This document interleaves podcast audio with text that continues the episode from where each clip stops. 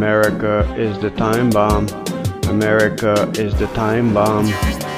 America is the time bomb waiting to happen. Time bomb waiting to happen. America is the time bomb waiting, waiting to happen. The United States is in decline. While not all major shocks to the system will be devastating, when the right one comes along, the outcome may be dramatic. Not all explosives are the same. We all know you have to be careful with dynamite. Best to handle it gently and not smoke while you're around it. Semtex is different. You can drop it, you can throw it, you can put it in the fire, nothing will happen. Nothing until you put the right detonator in it, that is. To me, the US and most of the supposedly free West increasingly looks like a truck being systematically filled with Semtex. But it's easy to counter cries of alarm with the fact that the truck is stable because it's true you can hurl more boxes into the back without any real danger.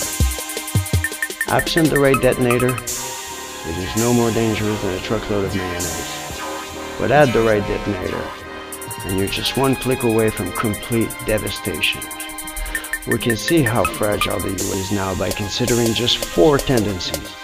One, destruction of farms and reliable food source. The average American is a long way from food when the shops are closed. Washington Post reports that number of farms in the country has fallen by some 4 million from more than 6 million in 1935 to roughly 2 million in 2012.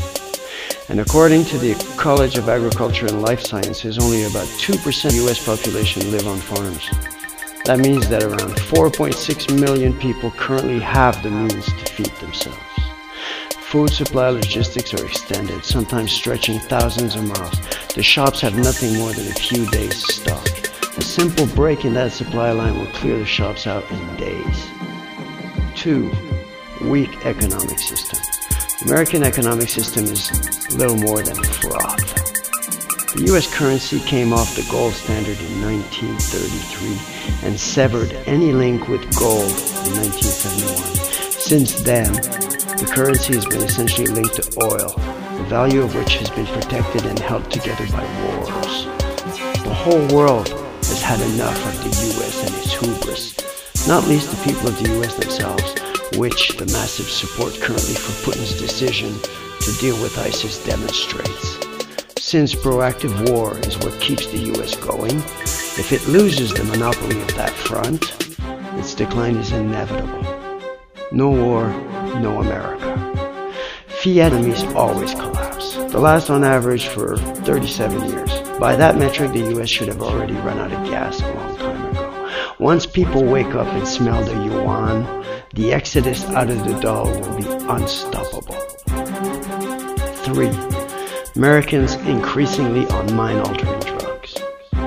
According to the Scientific American, use of antidepressants amongst the US population was up 400% in the late 2000s over the 90s. Many of these drugs are selective serotonin reuptake inhibitors. These are the type of FDA-approved narcotics lone gunmen are frequently associated with, and their psychoses often attributed to forced or sudden withdrawal from such drugs. Just try to imagine the day that the pharmacy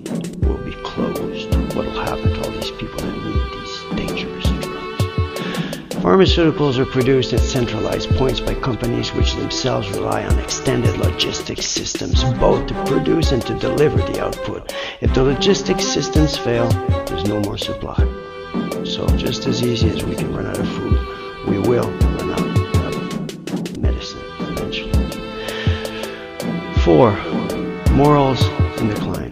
During the objective hardship of the 1930s, there was surprisingly little crime. People were brought up with the conception of morals and right and wrong. Frugality and prudence were prized virtues. Communities were generally fairly cohesive.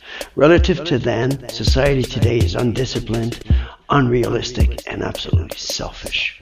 Around 250 million shoppers participated in the Black Friday sales in 2013, in which around 60 billion US dollars were spent on consumer items in one day, up roughly 100% on 2006 figures. Stampedes and even murders are not uncommon each year with people openly fighting each other over reduced price items, consumer goods. The goods brought in such sales tend to be non-essential and many of them are brought on credit cards, which then have to be paid off at interest. Part of the problem is what I have outlined above, is that there is little explicit tension. Sure, depressing, vulgar, immoral, gross, but it doesn't look catastrophic. It looks normal. At least our kind of normal. My point is that just because US and many other countries organized after the same template do not look explosive, doesn't mean they won't blow. Whereas 80 years ago, we could absorb major shocks. Today we cannot. Nowhere to run. In the past, people were in rural communities. They could grow food. They had real communities. They also had self-control and a conception of morality. Today, the supply lines go down You're stuck in a house you can't heat, surrounded by millions of FDA approved drug addicts who are going psycho because they've run out of juice, and people who would murder their own grandmother to get a cut price iPhone. I would argue that the right shock event or combination of shock events will detonate the explosive. Potential detonators happen all the time. Either they're contained, or they're simply incompatible with the explosive, or they don't go off. But that doesn't mean it's never going to happen or that we're not sitting on a mountain of explosives.